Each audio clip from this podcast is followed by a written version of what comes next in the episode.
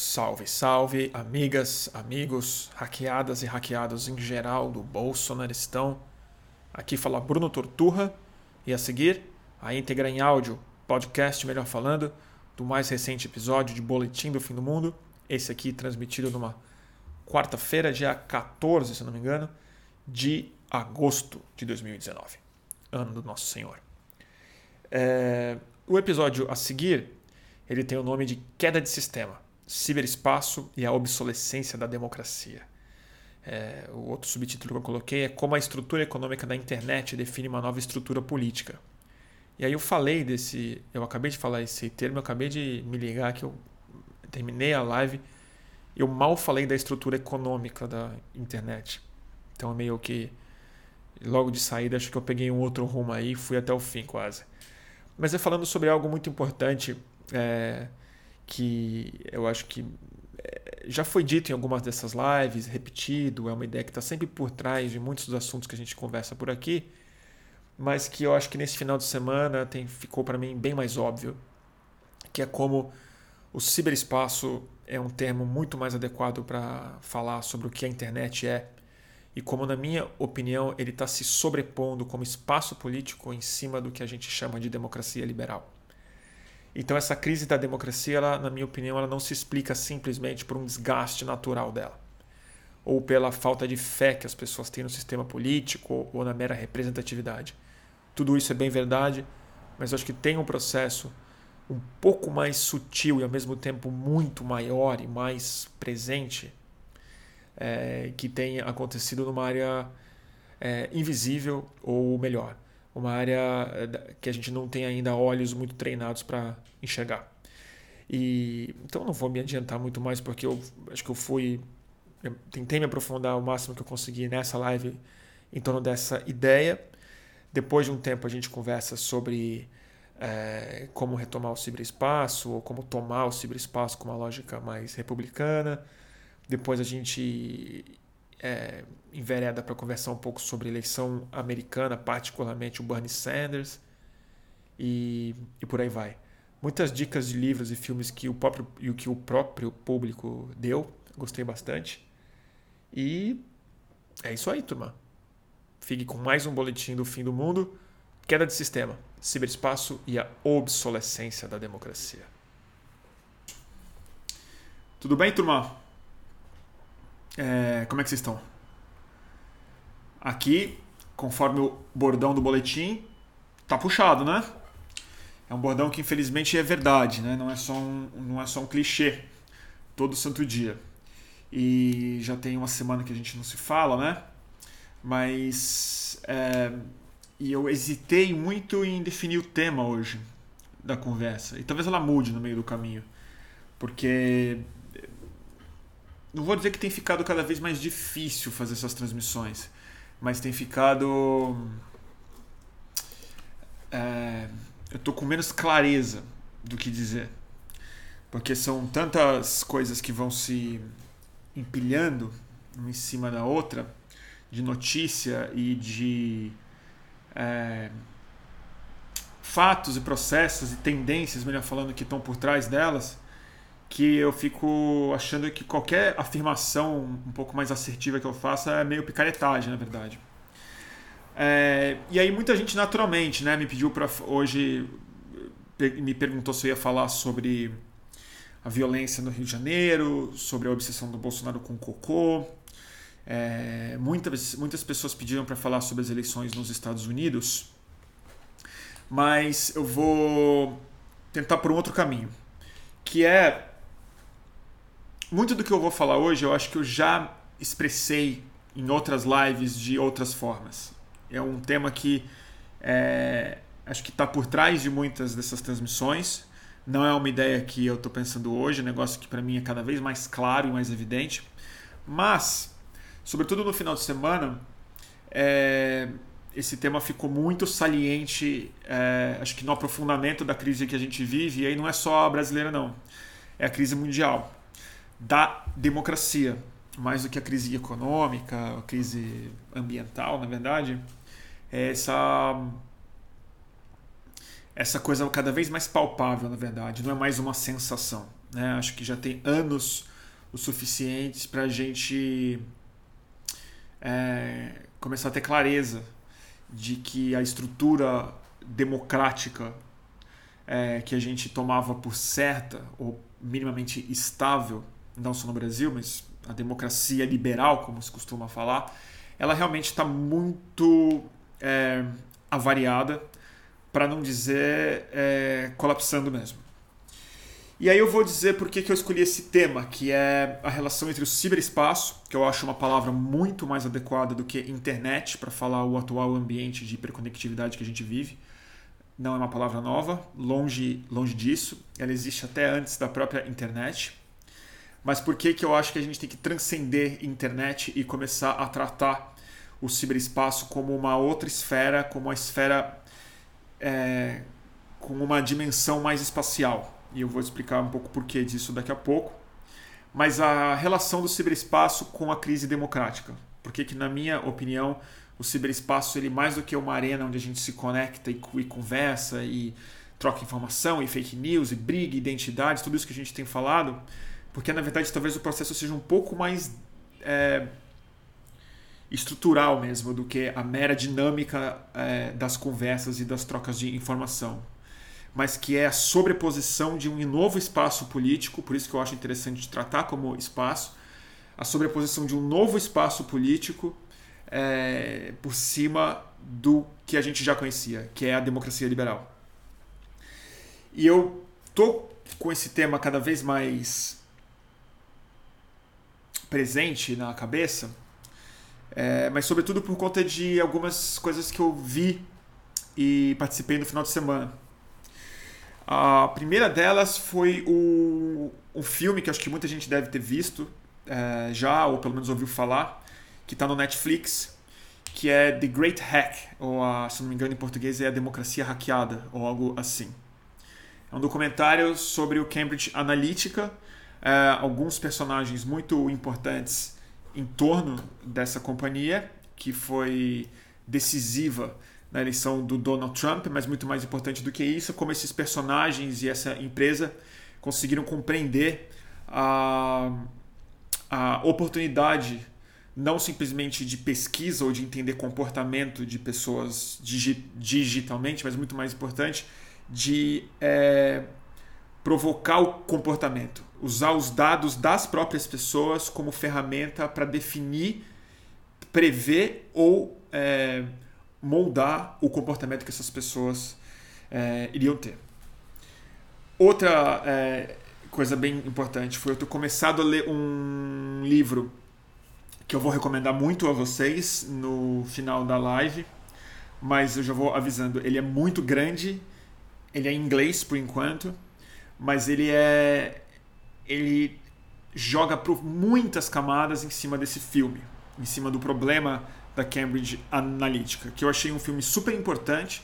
Não achei um filme especialmente bom, principalmente para quem já conhece o assunto, mas ele é um filme importante que precisa ser visto. Acho que ele levanta muita coisa, ele é didático, ele faz a gente sentir realmente um pouco da dimensão do problema, mas esse livro daqui coloca a questão num outro patamar, que é The, The Age of Surveillance Capitalism, ou a era do capitalismo de vigilância ou de supervisão. Acho que é uma palavra que tem traduções diferentes possíveis, nenhuma é perfeita em português. Eu acho que supervisão é, talvez seja mais interessante do que falar de vigilância, no sentido comercial, no sentido capitalista da coisa. Eu vou falar um pouco sobre isso. É, outra coisa que eu vi no. Ah, alguém me corrigiu aqui. Muito obrigado. O nome do documentário é Privacidade Hackeada que eu não acho que é um bom nome. Eu não acho que é privacidade nosso problema. Eu acho que é a democracia mesmo. E acho que democracia hackeada talvez fosse um título melhor para o que o, o, o, documentário fala, mas aí sou eu falando. Mas obrigado pela correção.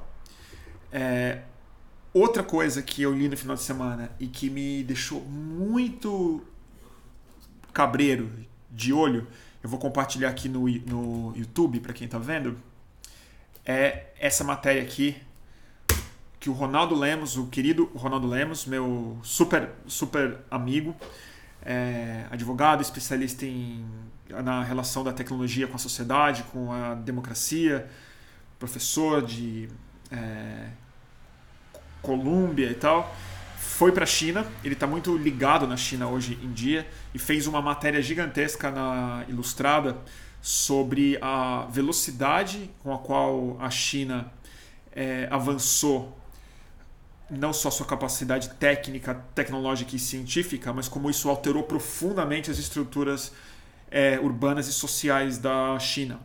Foi uma matéria que ele fez, é, ele deixa claro algumas, algumas horas do texto que a China é uma ditadura, que tem censura, que tudo mais, mas o tom do texto no geral é muito positivo em relação ao que a China conseguiu fazer em muito pouco tempo. E esse tom positivo não é uma crítica que eu estou fazendo ao meu amigo, mas o tom positivo dessa revolução toda me deixou muito preocupado, porque na matéria não. É, na minha cabeça, o fantasma por trás dessa matéria, que não é falado, que não está colocado lá, não é nem a ditadura, mas é o capitalismo de supervisão, é o capitalismo de vigilância, essa nova fase que a gente está entrando, que para mim talvez seja a melhor coisa que defina é, esse processo que a gente está passando. E a última, para encerrar, foi uma fala que eu fiz num painel, na verdade, que eu participei num painel no sábado, é, que foi o Congresso Brasileiro de Jornalismo Ambiental. É a segunda vez que eu participo. É, foi uma mesa muito interessante, muito legal, o público estava ótimo. Tinha gente que vê live das é, minhas lives que foram lá, então foi super legal conhecer o pessoal. Mas a, eu vou começar um pouco por isso, tá? Eu, depois eu vejo o que, que, que, que vai. Eu tô um pouco. Enfim, avoado. É, o tema da mesa, para falar de jornalismo ambiental, não era para a gente discutir necessariamente a pauta ambiental. Era para discutir com pessoas que tinham experiências diferentes nas novas formas de se comunicar na é, internet. Então tinha eu, é, o Breno, é, que era um dos fundadores do Bril e o autor da newsletter Brasil Real Oficial. Tinha uma professora, acho que chama. Ai. Esqueci o nome dela. Ai, que gafe, gente. É um nome meio indiano apesar de ser brasileiríssima. E a gente já se conhecia, então ela é uma, uma pessoa ótima. Depois eu passo o nome dela para vocês, que gafe minha. Ela é especialista em algoritmos e é, programação de plataformas e tal. E um cara que estuda, que programa inteligência artificial para a Vivo, que fez a maior plataforma de inteligência artificial para atendimento dos clientes da Vivo no, no mundo todo. Então não é só Vivo, é a Telefônica. E aí a pergunta que estava colocada na, na, na, mesa era é, como atingir e onde estão as novas audiências para o jornalismo. E essa é uma pergunta que eu já tive que responder muitas vezes na minha é, na minha trajetória como jornalista digital, né? Nas, nos streamings que eu faço há tantos anos, na minha participação na Mídia Ninja, na Pós TV, no próprio Estúdio Fluxo, é, na própria Trip. Então, essa é uma pergunta que eu sempre tive que responder. E a minha resposta ela sempre mudava, mas de alguma maneira ela sempre foi muito é, objetiva. É assim, vamos falar do público, então. Vamos falar de, de é, audiência hábitos de rede, as novas plataformas, a relação mais horizontal entre produtor e, e, e consumidor de informação, as redes, a tendência que o Facebook sobe e desce, onde está o Instagram, o YouTube, como atrair a audiência dessas pessoas, nicho, comunidade versus viralização. Tanto pelo contágio que eu estava da matéria do Ronaldo Lemos e, e do livro que eu estou lendo, do filme que eu assisti, mas principalmente pela exaustão que eu tenho sentido de ver a democracia colapsar é, diante dessa corrosão que você vê acontecer, sobretudo na forma de comunicação na internet, é, ficou bem claro que eu acho que a gente está tratando os termos com termos antigos, conceitos que são muito novos ou muito mais profundos do que a palavra público ou audiência enseja.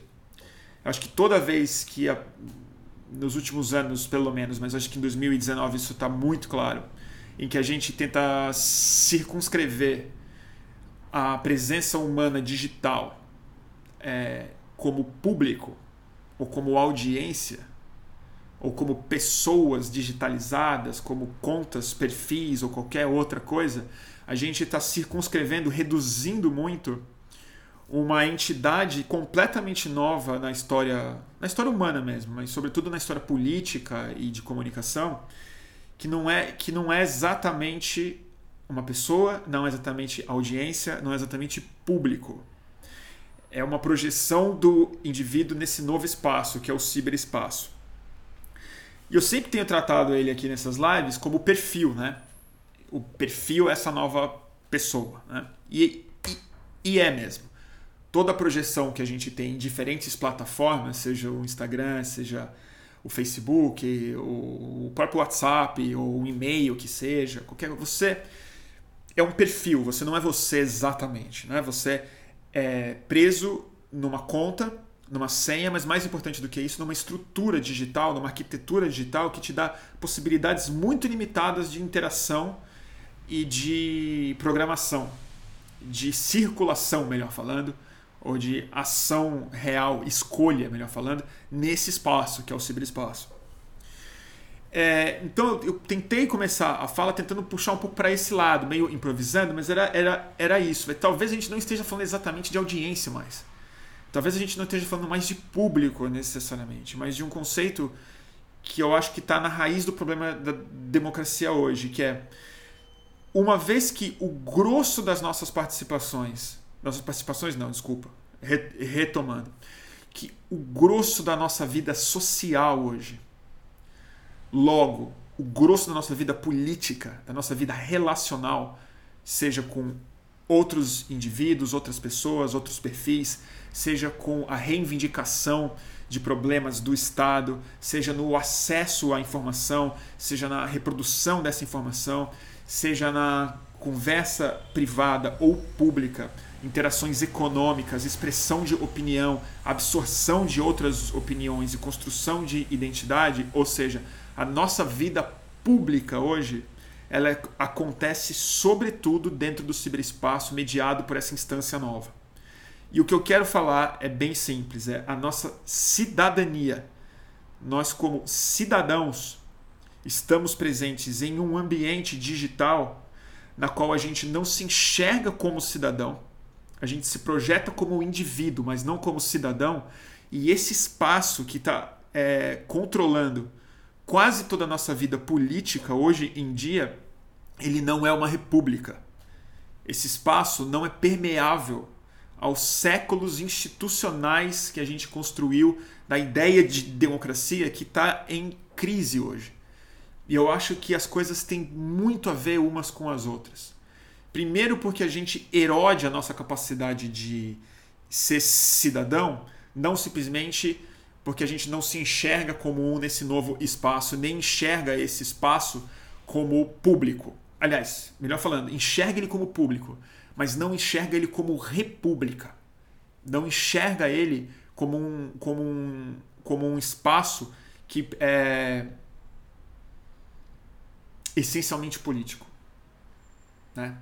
Que a democracia ou a projeção que a gente faz dela na nossa vida analógica, na nossa vida da rua, na nossa vida da, dos hospitais, da escola, da, da, da polícia, da, da, nossa casa, da nossa privacidade, da nossa não privacidade, esse espaço é um espaço completamente novo. Só que a gente tenta projetar ele como algo muito futurista, mas quando você vê o cidadão digital que não se enxerga como, como, como um, ele está é, exercendo uma vida política dentro de amarras muito circunscritas e muito definidas por pouquíssimas empresas, cada vez menos empresas, na verdade, que não nos encara como cidadãos, não nos encara como indivíduos exercendo uma vida pública, mas nos enxerga nem como público, nos enxerga como cliente e como fornecedor de algo muito mais importante para essas empresas do que exatamente nosso dinheiro ou nosso mero foco. É mais importante do que isso, que é o que esse livro fala, o que está no, no, no, documentário e no que é o material principal, o maior commodity hoje em dia e que muito mais transcendente do que um mero commodity, que são os nossos dados. E não simplesmente o, o que a gente entende por dado é, analógico. Não são os nossos números, nossas idades, nosso percurso na rua meramente, nosso endereço, nosso posicionamento, o quanto a gente gasta. Muito mais importante do que isso são dados informativos, são pontos de análise sobre a nossa personalidade e como a gente se comporta nesse espaço público onde a gente tem a maior parte das nossas interações, dados dos quais a gente não tem consciência sobre eles. Nós não nos enxergamos assim. A gente não toma esse registro da nossa própria vida eu não tenho mínima ideia do tanto de é, hábitos, preferências, rotinas, horários, é, procrastinações, é, sono, trajeto e tal, que essas plataformas não simplesmente é, possuem, mas mais importante do que isso, elas estão usando esses dados para produzir não produtos simplesmente, não simplesmente para ver qual anúncio é mais importante para a minha preferência, mas é para prever e posteriormente controlar que tipo de comportamento eu vou ter. Parece muito paranoico falar um negócio desse, mas é exatamente esse ponto que a gente está passando na, na é, como é que eu explico isso? Não é nem na arquitetura que eu quero falar. É no plano de negócios presente, mas sobretudo futuro que essas corporações estão, é, estão projetando. E é, as empresas, as agências, os comunicadores, os partidos políticos ou as pessoas que entenderam esse, essa estrutura, viram esse, esse processo acontecer e estão transformando a preferência política das pessoas, a identidade política das pessoas, dentro de um novo algoritmo que não é exatamente conspiratório ou, ou simplesmente mani manipulável, mas ele tira uma das coisas principais que está na base da democracia analógica que a gente tem, que é, mesmo que seja superficial, que é uma autonomia das nossas escolhas, mesmo que essas escolhas individualmente você possa questionar o livre é arbítrio, você possa dizer que as pessoas sempre foram manipuláveis, nunca nessa escala. Porque havia uma dimensão íntima dos nossos hábitos e das nossas conversas que ninguém tinha acesso. E agora, curiosamente, há uma estrutura hiperconcentrada de poder de programação é, com que novamente está arquitetando um, um novo espaço político que tem muito mais acesso sobre cada um dos indivíduos a é, informações que nem esse indivíduo tem sobre si mesmo. E é isso que eu quero falar sobre um novo espaço político, que é o ciberespaço, que está longe de ser uma república, que ele é mais feudalista, ele é mais é, propriedade de poucas pessoas que são alfabetizadas nesse, nesse universo e que oferece para quem mora nesse espaço, para nossa cidadania ainda não exercida nesse espaço, possibilidades muito limitadas e um controle novo, um nível de controle inédito na humanidade. E é por isso que eu acho que eu comecei, por isso que eu falei no começo da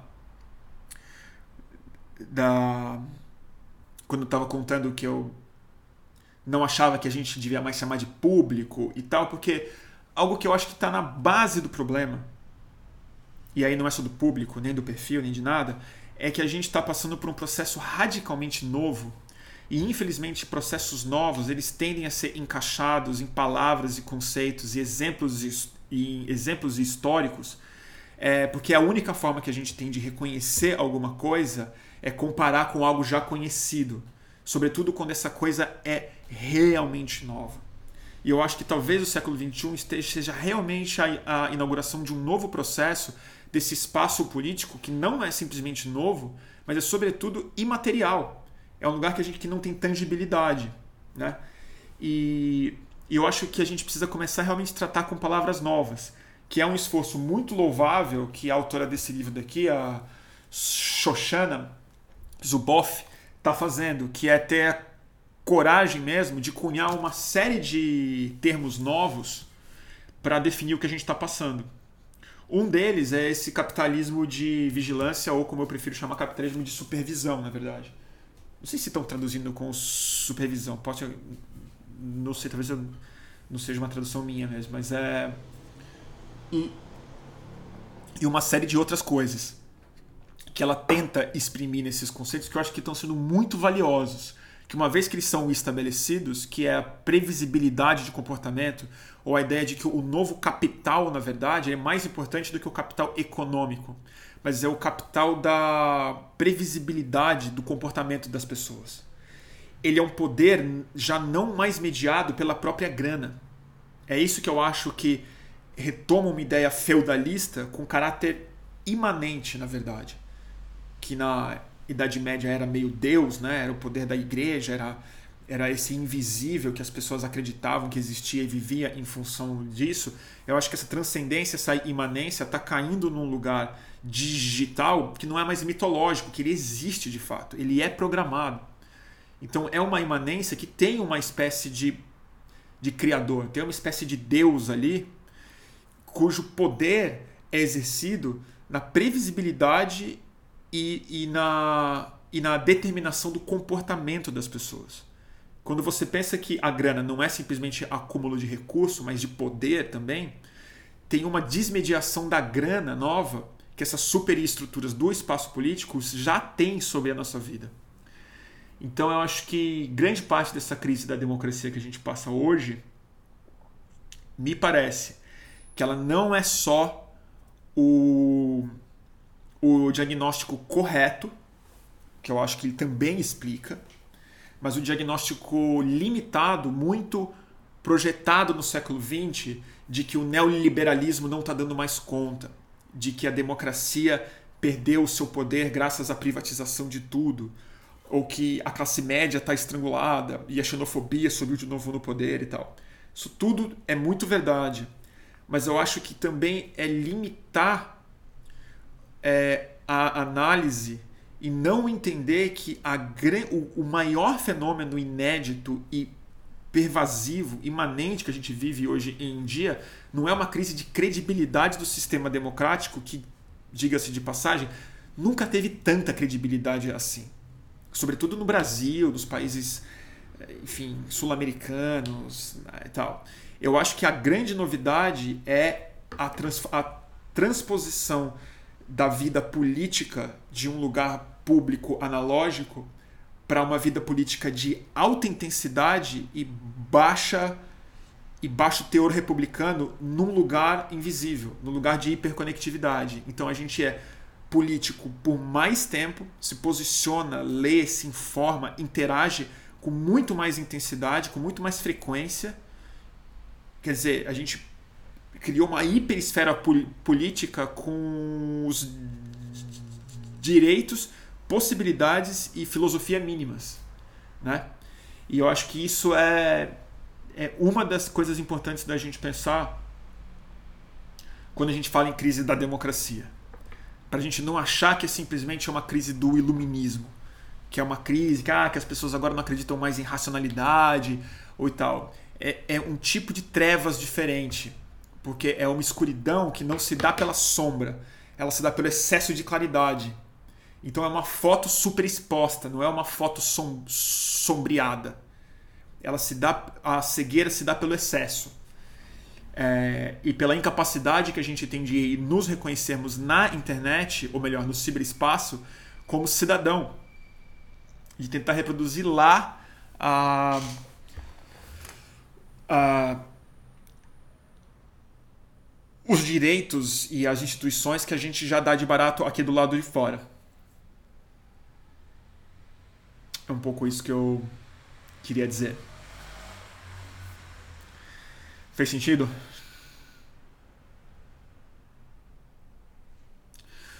O Juan Pablo Salazar está perguntando: eu estou falando sobre o livro da Soshana Zuboff? Tô parcialmente, sim. tô sim, Juan. Eu, eu, eu tô lendo o livro dela é, e, e fazendo umas pontes com algumas outras coisas aqui.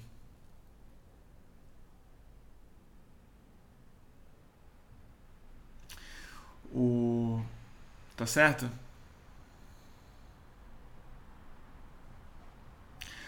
Ah, o Flávio Falcone está aqui vendo essa, essa live. Gosto muito do Flávio. Tô aqui. Quando der, vamos voltar na pauta drogas. Quero muito conversar com o Toffoli também. Quero falar sobre quanto a psiquiatria está a favor da construção do racismo estrutural. Pô, Flávio, puta tema. Vamos, vamos fazer? Vamos fazer, Flávio. Eu tô meio, tô mais no Rio do que em São Paulo, né? Tenho ido pouco para São Paulo. Eu vou na, é, a gente pode tentar fazer ou uma remota ou marcar uma nós na volta e aí a gente faz.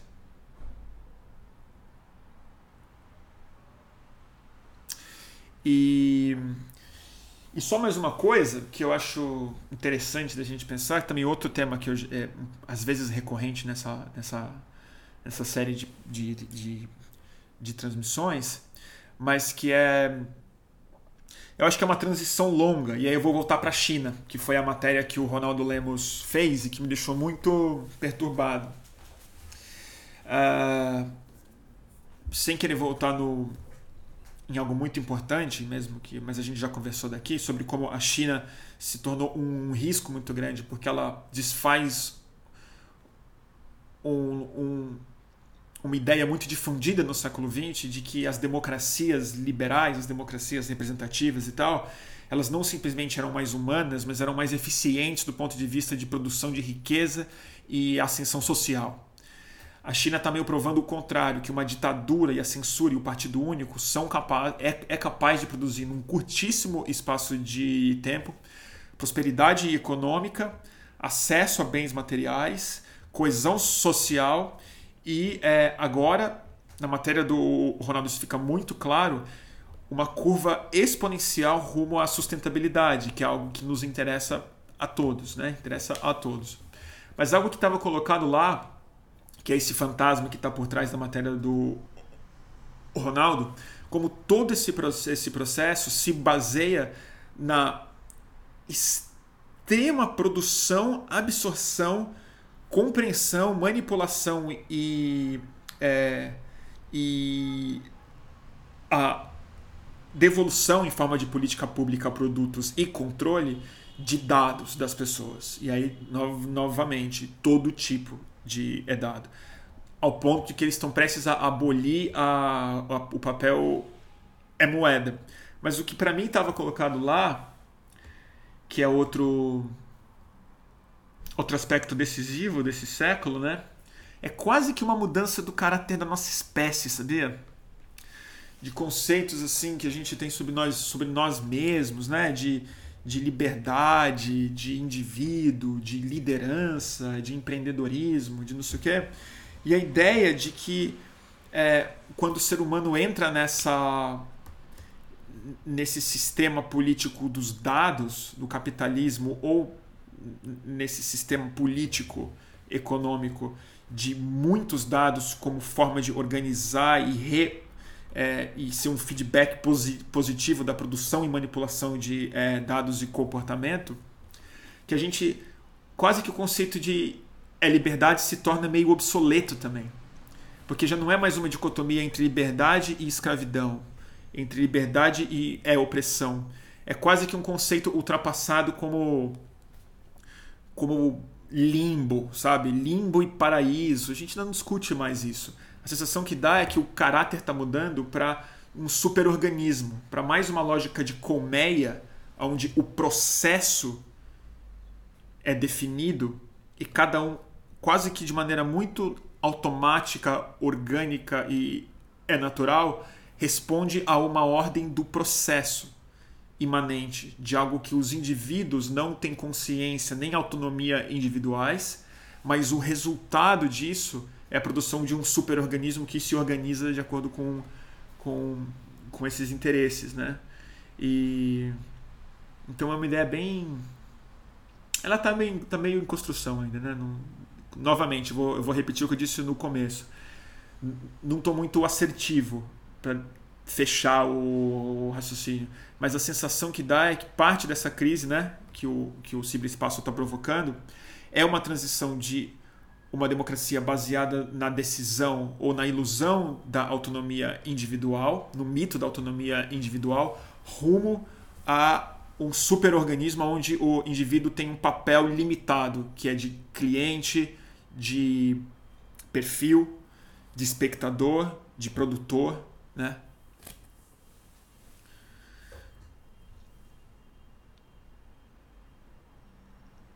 O Ed está falando aqui, é o novo conceito de liberdade vigiada. Então, pode ser, eu posso estar tá disputando um conceito que eu nem conheço direito, mas tipo, não acho que liberdade e vigilância seja a, as palavras que melhor definam mesmo. Porque eu acho que é uma quase automação.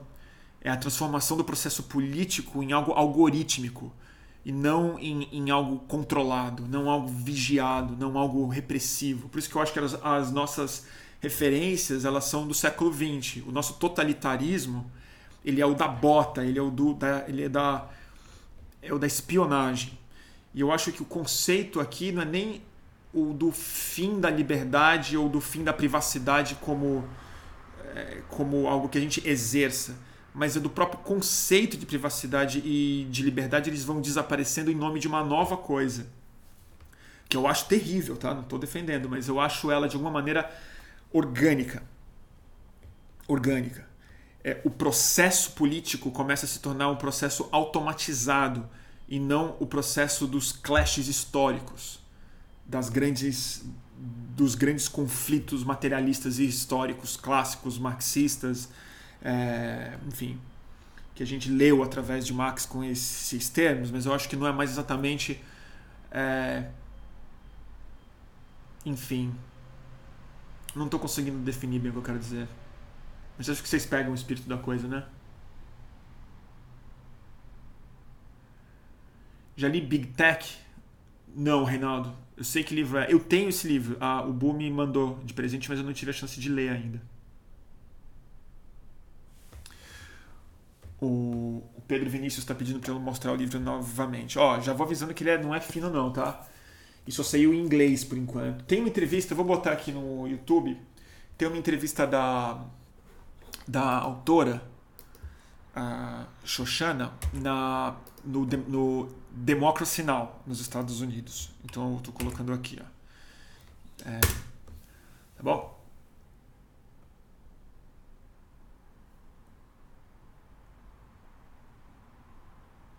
Tá certo, gente?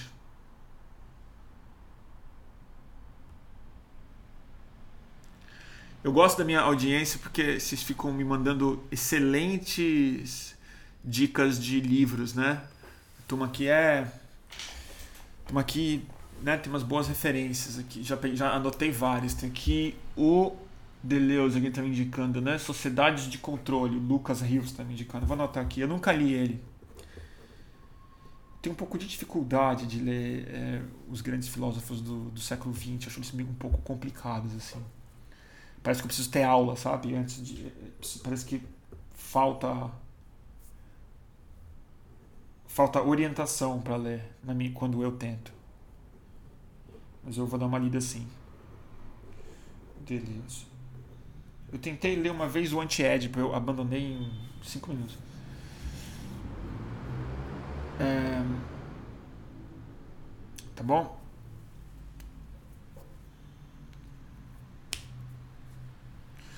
o açúcar. Bruno, uma hora a desigualdade arrebenta esse organismo, não tem jeito. Assim quero crer. Desigualdade so so social, né? Açúcar, talvez não, cara. Esse é o ponto, talvez não. A gente tem esse, esse, essa nostalgia revolucionária, esses exemplos, são poucas vezes na história que a gente viu isso acontecer e rapidamente se reorganizou em novas oligarquias, né? A Revolução Francesa é um grande exemplo disso. A Revolução Francesa foi isso, né? Foi o, o, o capítulo final do feudalismo, né? Assim, já era uma já era um pastiche feudal, já com uma sociedade muito mais urbanizada, com uma classe média aparecendo e uma realeza patética. A gente passa por um processo parecido. Mas eu acho que o mais interessante não são as pessoas nas coberturas e não são os ricos e os pobres. de novo, é a criação desse ciberespaço, desse, desse lugar onde o corpo não existe mais e a gente troca a maior parte das nossas, da nossa vida política. E, e aí tem a militarização dos espaços urbanos, a impossibilidade de uma rebeldia é, verdadeira, né? É, dada aí, aí, sim a hipervigilância e o controle de aí sim o controle da bota, da baioneta, do gás lacrimogênio, da, da vigilância. E, novamente, a China é bom a gente ver isso. Então, talvez a, a, a batalha mais interessante que a gente precisa ver desse conflito da democracia liberal que a gente conhece, do indivíduo, da rebeldia, dos direitos universais versus a sociedade da hipervigilância, vai ser Hong Kong, né? Hong Kong e China. E pelo visto é, já tem tanque ali chinês meio se posicionando em Hong Kong a, a saber se eles vão marchar, né?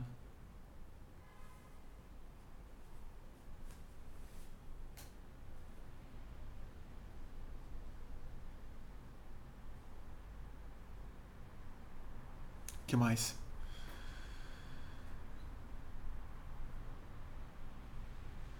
É isso, turma. Gente, vocês estão dando muita dica de livro. Eu não tenho tanto tempo assim livre. Eu adoraria, cara. Ah, o último grito do Pinchon, né? O Rafael tá colocando. É, eu tenho na minha estante esse livro lá em, lá em, São Paulo. Não, não li. que mais, turma? Fez, fez sentido? Pelo, pelo, pelo menos, vai, a gente não falou do coisa, né? A gente falou do Bolsonaro. Eu acho que isso se conecta muito com o Bolsonaro, mas eu não vou tentar explicar porquê agora, porque eu não quero ficar falando de Bolsonaro hoje. Né?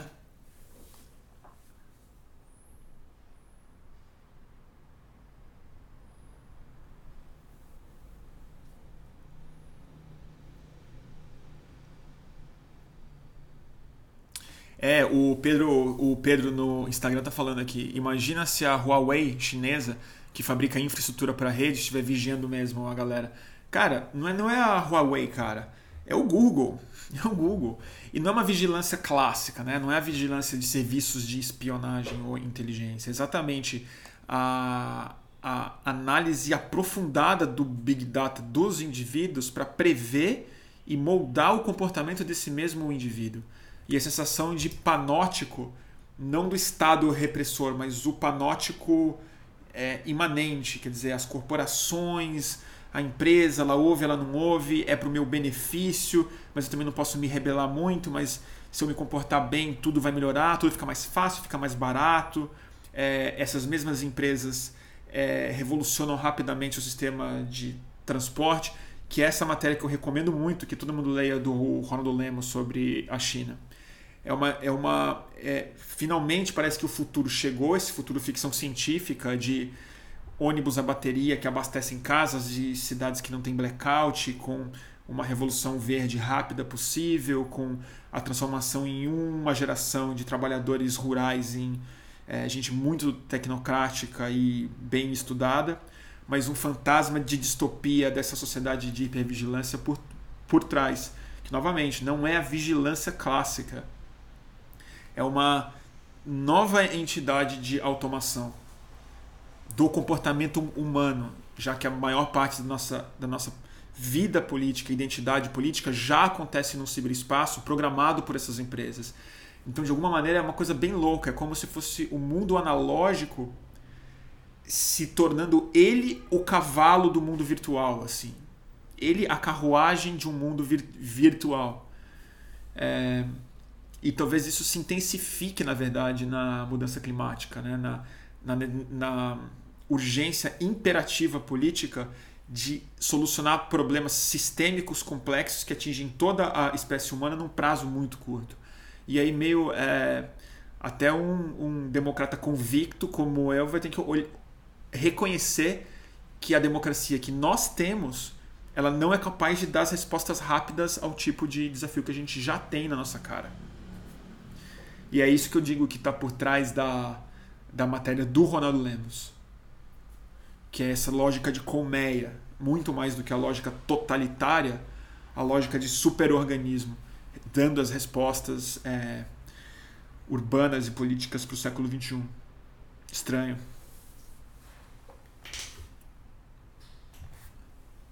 Estranho, né?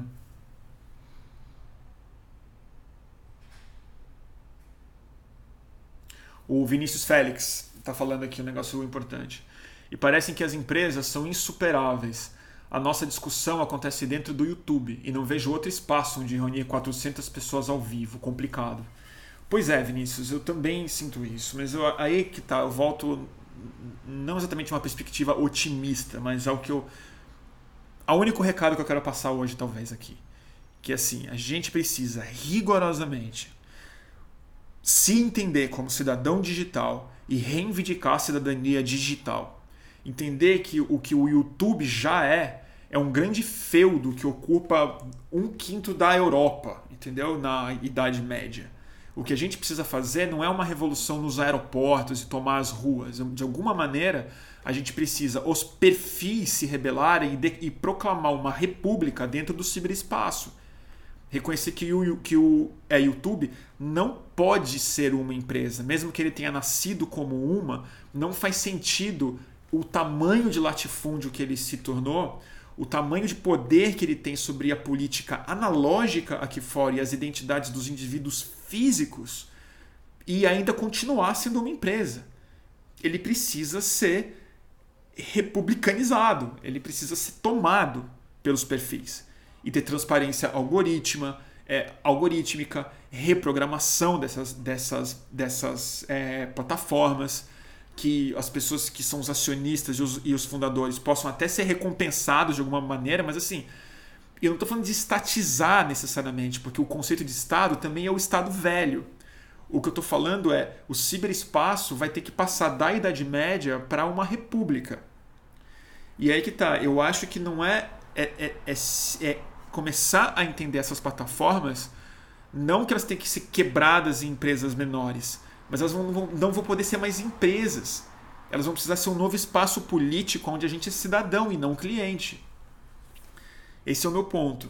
Então, assim, não é que eu, eu, eu não consigo imaginar fazendo algo diferente do YouTube, mas eu consigo imaginar que o YouTube pode ser diferente. Só que o Google nunca vai fazer isso espontaneamente, a gente vai ter que fazer. Então eu acho que uma das fronteiras do nosso discurso político, até para resolver a crise da democracia, é avançar de maneira decisiva sobre essas plataformas digitais. E talvez essa seja uma conversa que só seja possível, infelizmente, nas eleições americanas, que isso não seja possível de ser feito fora de uma regulação pesada dentro do país onde elas estão fisicamente estabelecidas que é os Estados Unidos, particularmente na Baía de São Francisco.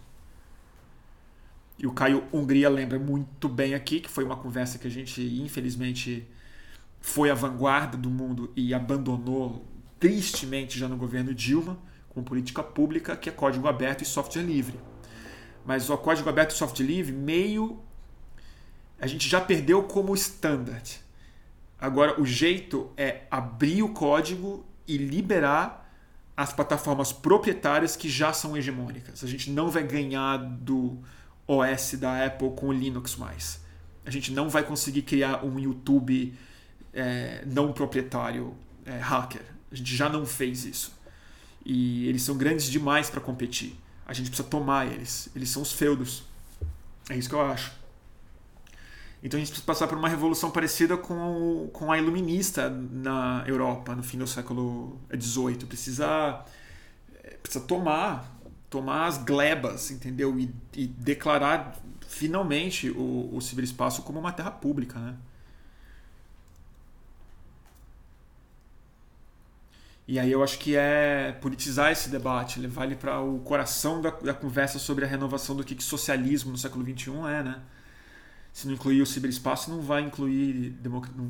A democracia vai continuar com esse bug.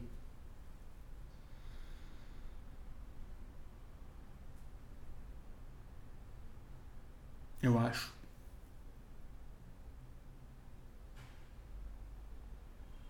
Faz sentido? O Robson faz uma pergunta crucial: tomar como? Sei lá, Robson. Sei lá. Eu acho que é regulação, cara. Eu acho que sinceramente é regulação. Não de empresas, mas assim, tem que ter uma coisa que é assim, o quebrar o código. O código tem que ser livre.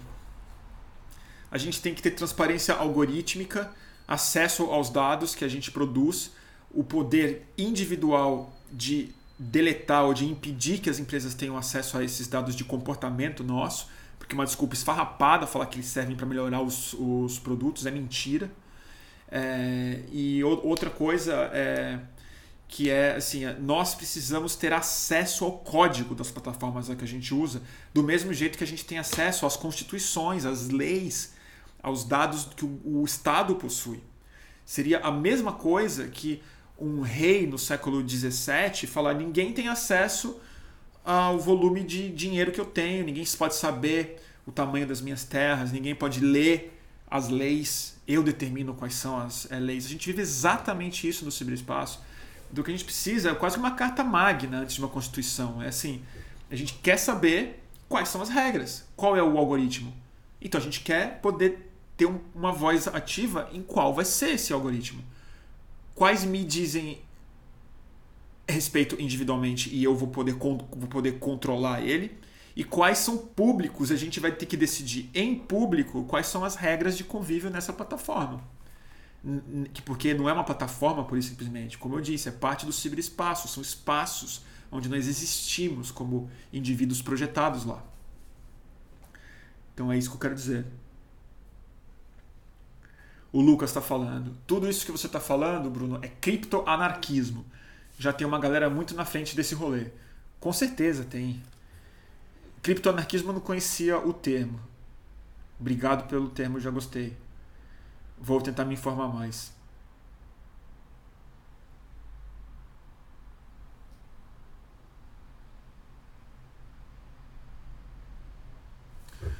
O, mais uma vez alguém me dá a dica que eu devia fazer uma live com o André Staus.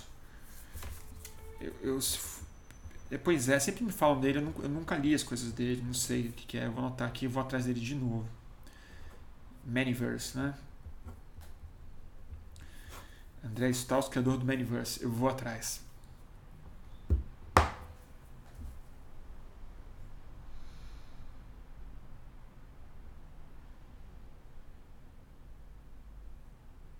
Tá bom, turma? É, que mais? Tô um pouco cansado já. O dia foi puxado hoje, trabalhei muito.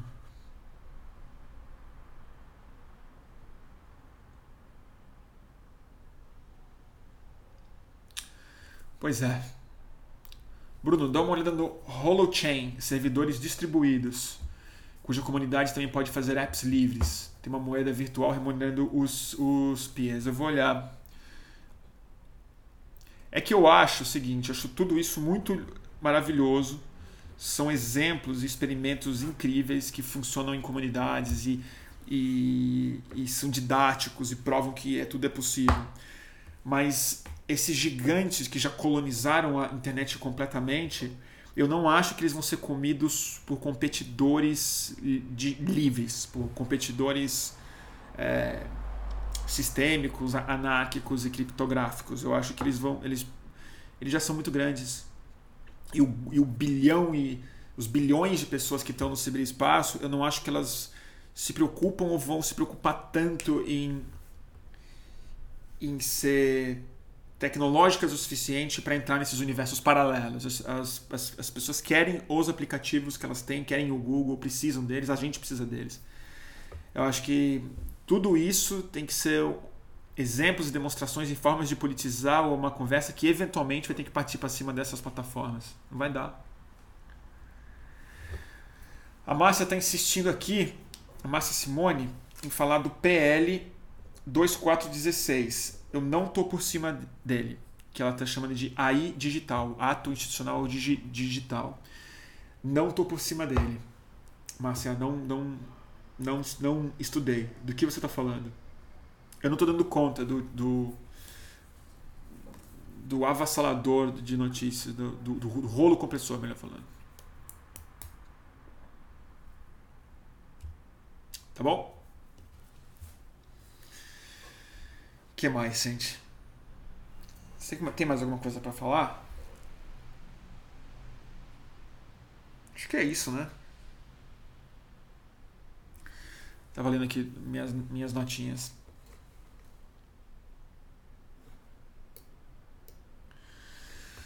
Turma, é, aqui no Instagram eu vou encerrar é, durante segundos só, porque vai dar uma hora no Instagram e aí ele cai sozinho e eu não quero que caia no meio. Então eu vou encerrar. Quem estiver por aqui e quiser seguir, volta no Instagram em segundos ou vai para youtube.com.br estudiofluxo. Segundo só. Quem está no YouTube, por favor, tenha santa paciência. Tudo bem?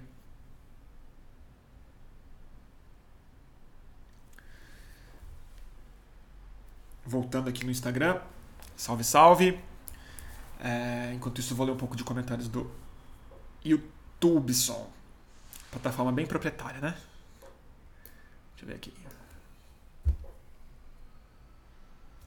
O Márcio Siburger está colocando aqui que existe a Ibree. É isso? Ibree. Que é o YouTube open source, mas poucos conhecem. Pois é. Eu, eu mesmo não conhecia. E eu falo muito de open source, mas eu sou bem da boca para fora, porque eu Gmail, Apple, é isso. Eu sou meio tosco com tecnologia. Parece que não, porque eu uso, assim, né? Eu não, eu não sei me virar bem com o computador, não. Eu, sou, eu, eu cresci no mundo analógico, gente. Eu sou bem da boca para fora. O Hugo Araújo está colocando aqui mais uma vez, né? Não sei se foi você que sugeriu da outra vez, mas muitas pessoas me sugeriram.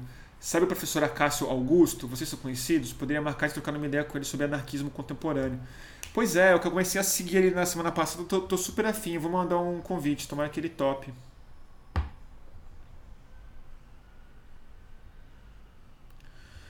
Eu vou, eu preciso conversar mais com os anarquistas mesmo.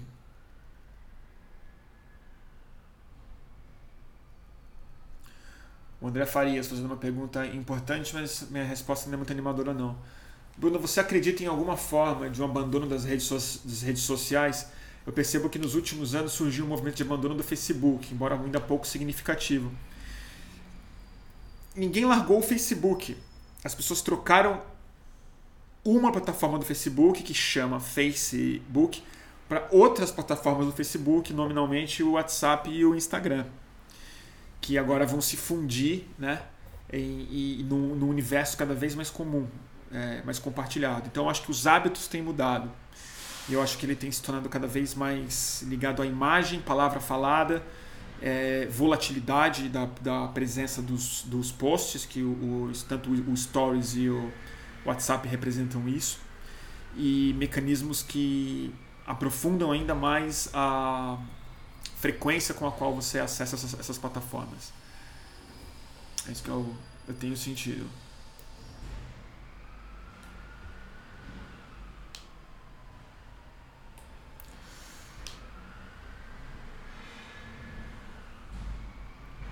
Quem que tá falando aqui?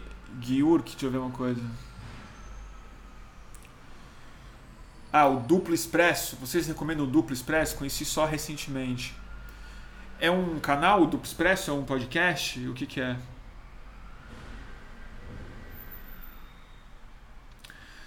Gente, não repara o barulho, é o caminhão de lixo passando, tá?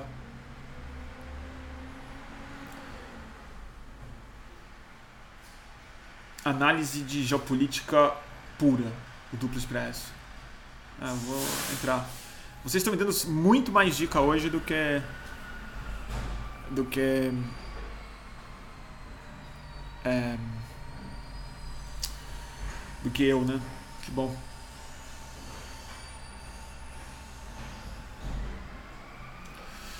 Ah, minha mãe tá falando aqui no Instagram, fala dos, fala dos Estados Unidos. Ela tá botando fé no Bernie Sanders. Peraí que o, o, o caminhão de lixo tá me desconcentrando aqui. Ele ele tá alto aí pra vocês? o caminhão de lixo, aqui tá infernal. Tá bem barulhento, né? Deixa eu esperar um pouco, senão vai ficar tudo gravado no podcast, vai ficar muito ruim. Ah, vamos falar do Bernie Sanders, vai? O Sanders. O processo que eu acho que está mais interessante de acompanhar não é simplesmente a subida dele, mas naturalmente a grande reação que vai haver do establishment democrata que é, só é esquerda para republicano, porque na verdade o, o establishment democrata é o que aqui a gente chamaria de assim, o partido novo, basicamente, de economicamente falando e de proteção de bilionário, de é, manutenção do status quo real dos Estados Unidos, né? É, e o Sanders é o cara que não pode ascender. Né? Ele tem uma zero equivalência, mas uma co correspondência positiva do que o Donald Trump distopicamente foi o Partido Republicano. Ele é, um, ele é um outsider que, pelas regras do jogo, tem a condição de tomar o partido de assalto graças ao apoio popular nas primárias americanas, que, na minha opinião, é o processo mais democrático dos Estados Unidos. As eleições deles são uma, uma palhaçada. Mas o processo de primárias tem uma depuração que eu acho muito positiva, apesar do problema principal dela, e tem se intensificado nos últimos anos, dada a, o excesso de cobertura e o excesso de informação, que é a campanha dura um ano e meio e a mídia e os produtores de opinião, que é muito mais do que reportagem, o que eles mais têm lá são os talking heads, né? as pessoas que não param de falar na TV, na CNN, o falsa, a falsa polarização que eles, que eles, que eles, criam, que eles criam lá, é, atrapalha muito a qualidade da conversa, mas o Sanders está batendo de frente com a imprensa dos Estados Unidos hoje, algo que ele não fez tanto nas últimas eleições e deveria ter feito, na minha opinião. Porque ao contrário do Donald Trump, que demoniza, chama de fake news, distrata repórter, o Bernie Sanders está fazendo a crítica à imprensa dos, dos Estados Unidos, que encontra muito respaldo no jornalismo mais sério dos Estados Unidos, que reconhece que a crítica do Sanders é válida. Que é a imprensa americana está boicotando a campanha dele mesmo. E eu acho que de alguma forma isso pode se reverter a favor do Bernie Sanders. Da mesma forma que a rejeição é, ou o excesso de cobertura que a mídia deu ao Donald Trump projetou o Donald, o Donald Trump, parte uma das partes mais visíveis do establishment elitista dos Estados Unidos, que foi crucial na eleição do Donald Trump do ponto de vista da repulsa, ou seja, muitos americanos repudiam esse tipo de elitismo é, político dos, dos especialistas que ditam o que a normalidade política deveria ser, o Donald Trump surfou nisso e a Hillary era a máxima expressão do que, que esses formadores de opinião colocavam como o normal, é, o Sanders pode pegar muita gente exatamente pelo boicote ou pela rejeição que o establishment midiático está é, tendo a ascensão dele. E a MSNBC, que é o canal de notícias 24 horas a cabo, que é o canal democrata crítico do Donald Trump, que é, é o canal de mais identidade do Partido Democrata, eles estão batendo no Sanders mesmo, estão fingindo que ele não existe ou chamando ele de sectário, inviável nas eleições e, e tal. É, enfim, pessoalmente eu tenho muita muito amor pelo Bernie Sanders, torço muito por ele.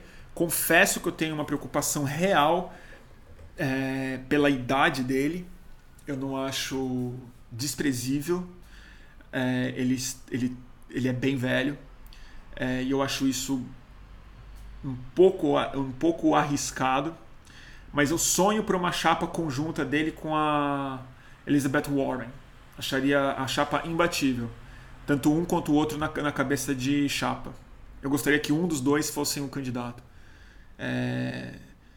Às vezes, uma parte de mim prefere Elizabeth Warren, é... porque eu acho ela brilhante, acho importante uma mulher ser presidente dos Estados Unidos, não acho pouca, pouca, pouca, é... pouca coisa. Acho que ela navegaria com alguma mais traquejo na composição política dos Estados Unidos, mas o Sanders tem algo por trás dele muito, muito precioso que talvez seja o mais importante mesmo, que é a determinação dele de montar um movimento político de base, de baixo para cima. É de politizar a classe média americana em torno de uma nova ordem econômica real. E, e isso acredito que é, é, é, o, é o único projeto dele. Então eu acho que é, eu acho que é isso. É...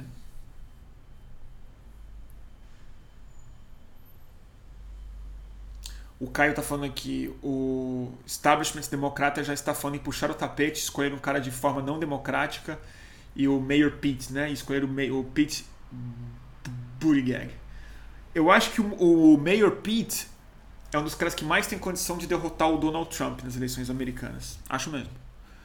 É, ele é impressionante falando, ele é carismático, ele é presidenciável mesmo. Ele ele muito claramente muito inteligente, mas é, e tem uma coisa muito importante que aí eu vou ter que ser o, o, o, dono do boletim do fim do mundo mesmo. Se o Trump ganha a eleição do, do ano que vem, game over, turma.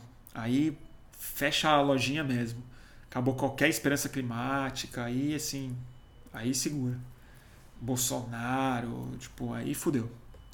Porque aí o, o, o, o, suicídio coletivo vai, vai ter assinado o atestado mesmo ali, que é isso mesmo. Então é uma eleição, acho que é a mais importante eleição da história da democracia, porque a, mudança climática vai ter que ser a única pauta global do mundo e vai precisar de um presidente americano que minimamente re, reconheça isso. E aí quase qualquer presidente democrata vai ter que lidar com isso até do ponto de vista prático, né? E, e vai ter consequências enormes no Brasil, né? É, a eleição americana também. E eu acho que os que o Trump é o favorito ainda. Eu acho que é o favorito. Eu acho que é. Porque a máquina de desinformação do ciberespaço está na mão dele a sociedade americana está. Enfim, não sei. Não sei. E tem a. Tem essa recessão aí, né? Que pode bater também. Mas eu tenho mais esperança que os, um cara como Sanders ou Elizabeth é, Warren ganhem dele. Eu acho que o Joe Biden, se for o candidato, eu aposto que ele perde do Donald Trump de lavada. É isso que eu, é isso que eu digo.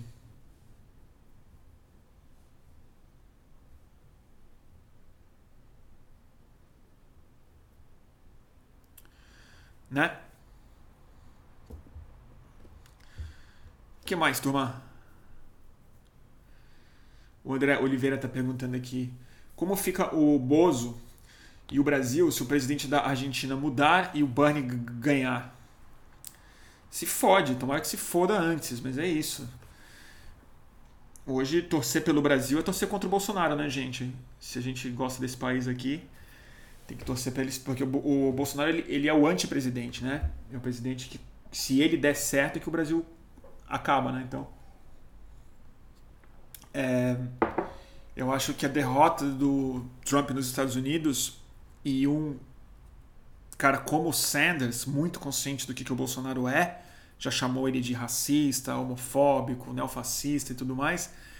Eu acho que o Sanders vai usar o poder dele mesmo, porque ele ele é claramente um, um, humanista antes, né? Ele é um cara comprometido com a, com a história mesmo, é, solidariedade com os povos e tal. Ele realmente é um cara muito admirável do ponto de vista do coração dele, né?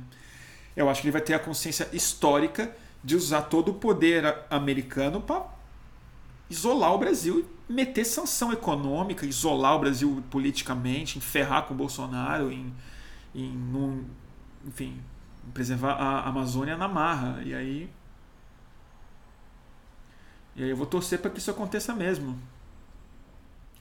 Pode contar comigo.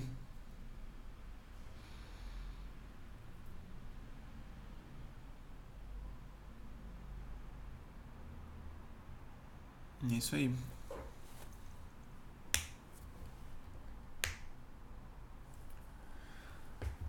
Pedro Conrad está falando aqui. E o Moro que indicou o Deltan para a PGR, ele, ele fez isso? Aconteceu isso? Deixa eu ver aqui. É notícia já?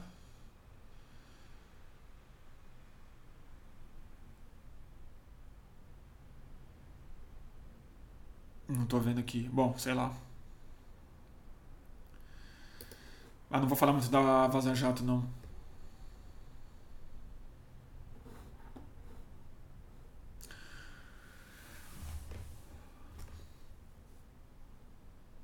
É. Tá bom, gente? Acho que eu já vou encaminhando pro final, então. Eu tô. Eu quero fazer lives um pouco mais curtas e tô cansado. E amanhã, amanhã eu tenho que acordar cedo. Tem bastante trabalho, tem, tem consulta, tem mil, tem mil coisas. O... Ah, eu vi a entrevista do Bernie Sanders. Alguém me perguntou aqui. Eu vi a entrevista do Bernie Sanders no Joe Rogan. Eu vejo o Joe Rogan com bastante frequência. Tem muita gente que não gosta porque ele dá muita plataforma para para os reações americanos, uma turma meio estranha, que eu também acho que ele dá uma plataforminha que não precisava dar, mas eu acho o podcast dele. É, acho um fenômeno da, da comunicação, assim, que ele conseguiu fazer com aquele podcast. Então eu acompanho, assim, com algum interesse. Entrevistou o Bernie Sanders. Foi uma entrevista morna e previsível. Eu acho que o Sanders tem uma coisa. que é a única coisa que eu não gosto muito dele, na verdade. O Sanders, ele, ele, ele sempre fala a mesmíssima coisa, né? Ele nunca parece que nunca relaxa, nunca solta, ele nunca abre o pensamento dele e fala mais. É, ele, ele tem aqueles cinco coisas que ele fala, fala, fala, fala. Então eu sei o que ele vai falar já. São coisas incríveis, coisas certas, coisas é, verdadeiras. E, mas, é, mas é isso. E eu acho que uma entrevista com o Joe Rogan funciona melhor quando a pessoa relaxa e solta. O podcast é o Joe Rogan Experience. Acho que é o maior podcast do mundo hoje, né? De alguns anos, talvez. É, audiências colossais. Qualquer coisa que ele faz, é, milhões de pessoas vêm. Ele entrevista todo tipo de gente, todo tipo de assunto e tal. Um,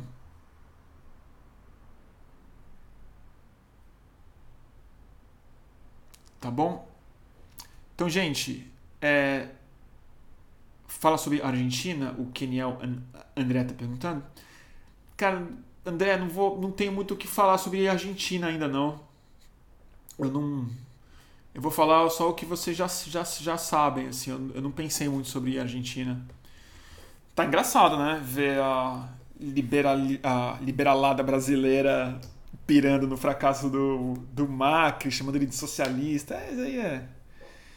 Sei lá. Sei lá, tô, tô mais de olho agora nessa recessão, né? Que tá batendo aí pesado. Nessa recessão. Né? Mas aí a gente fala disso numa outra oportunidade. Que aí eu quero separar melhor, melhor as nossas lives pra gente poder estar tá mais blocadinho para quem assiste depois. Porque essa recessão eu quero conversar com um economista. E eu vou ver se eu convido de novo. Eu nunca consegui porque a gente não bate o horário, é um saco. A Laura Carvalho, eu quero conversar com ela sobre, sobre isso. Tá bom, turma? É... A dica de leitura não tinha como ser outra. The Age of Surveillance Capitalism. A, a briga por um futuro por um futuro humano e a, na Nova Fronteira do Poder, da Shoshana Zuboff. É, é um catatal, tem que ler inglês, o livro é denso, é difícil. Ele não é difícil, ele é fácil de ler, mas ele é. Ah, vai que vai. Ela quis fazer uma coisa realmente abrangente. É, o outro livro, eu vou, eu vou pegar aqui que está na, que tá na mesinha, peraí. Que é. Peraí, um segundo só. Que é o livro que cunhou o termo ciberespaço, né? é, do grande William Gibson. Neuromancer, clássico da renovação da ficção científica nos anos 80. William Gibson segue produzindo, sigam ele no, no Twitter e em qualquer outra plataforma, ele é o máximo. Um cara que intuiu muita coisa, um grande escritor de ficção científica, como todo bom escritor de ficção científica intui os processos e alegoriza ele como imagina que as consequências psíquicas e políticas seriam. Neuromancer, acho que é o maior clássico dele, onde ele cunhou o termo ciberespaço para falar exatamente de um lugar que ainda não existia, é, porque a, internet não estava de pé ainda nessa época, mas ele já não colocou ela como internet exatamente, mas um lugar imaterial onde as pessoas podiam se encontrar, neurologicamente falando. É, aquele livro de Lombada Dourada, alguém está perguntando? Não, não é. Aquele ali é o Don Quixote. Ah, não, não é Don Quixote, não. Não, é sim. É Don Quixote. O André Farias está perguntando.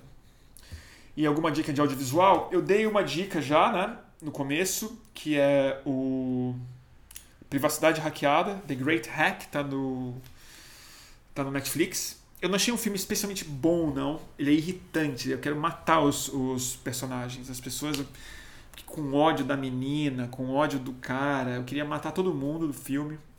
Mas o filme é super importante e trata de uma série de coisas que a gente falou aqui nessa live hoje. Tá no Netflix. É... E, na, e não tenho visto muita coisa na TV, não. É... Ah, eu quero recomendar um, um audiovisual, sim, maravilhoso demais. No Netflix também. O Rolling Thunder Review, um documentário do Martin Scorsese sobre a turnê do Bob Dylan de 1975. O Bob Dylan tá fenomenal nessa tur tur turnê performático, cantando bem pra cacete, com show folk maluco, versões incríveis dos maiores clássicos dele, é, depoimentos inacreditáveis dele de outras pessoas, um monte de fake news no meio que eles enganam a gente. É, mas é um filmaço do Netflix daquela época que a que a arte e a cultura tinham um, um peso assim, né? Que realmente é, é, eu tenho uma saudade um pouco não dessa, não é uma nostalgia de uma época que a música era melhor, apesar de eu até achar que era mas era de uma época de escassez, na época em que faltava informação e, e a arte era, era difícil de achar, do impacto que ela, que ela causava, da chegada de um, de um show do Bob Dylan novo, de um disco, de uma proposta estética nova, do impacto que aquilo tinha na consciência, na vida das pessoas, na, no rumo da poesia, da conversa política, o presidente da república reagia e tal. Então é. Eu fiquei muito comovido de ver esse filme. Rolling Thunder Review. E eu tô muito ouvindo muito Bob Dylan ultimamente, tentando tocar Bob Dylan também no violão, então eu recomendo demais. Tá bom? É isso aí, turma. Obrigadíssimo pela audiência de vocês. Obrigado pela. É... Ah, enfim, pelo interesse mesmo. Eu fico super é, eu fico sempre nervoso antes de entrar ao vivo, mas sempre que eu acabo eu tô um pouco mais tranquilo. É meio terapêutico para mim, sei que para algumas pessoas também é. é. E é muito doido, porque tem 420 pessoas vendo no YouTube, 70 vendo aqui, é gente pra cacete. É, eu acho uma loucura. É, quem quiser colaborar, apoiar essas transmissões, eu agradeço ainda mais no Catarse, catarse.me é, barra mantenha underline o underline fluxo, mantenha o fluxo no Catarse. Tem várias formas de colaborar. É por conta desse apoio que eu me disciplino, que eu me obrigo, que eu tenho recurso, tempo para fazer essas transmissões e o tempo que eu gasto fora delas para preparar, para editar o áudio, para ler livro, comprar livro, porque hoje em dia eu, eu compro livro pensando nessas lives, é muito maluco isso. Tá bom? E obrigado, turma. Obrigado mesmo. Assina o canal. Tá bom? Ah, o Baobá tá pedindo pra eu tocar violão um dia numa live. Um dia eu toco, mas hoje, hoje eu tô muito envergonhado. Tá bom? Vou tocar uma do Grateful Dead pra vocês, que é a banda que eu mais amo na minha vida. É isso, turminha. É, talvez essa semana a gente faça uma outra, no, se eu tiver um convidado. Tenho um convidado muito legal que eu tô chamando. Vou insistir para ele participar, não vou anunciar quem é antes para não causar expectativa, depois fura. Tá bom? É isso, turma. Obrigado demais e a gente se vê na próxima. Eu vou encerrar aqui no YouTube só antes. Beijo. Espero que vocês gostem do flyer, que é uma tela azul. Tchau, tchau.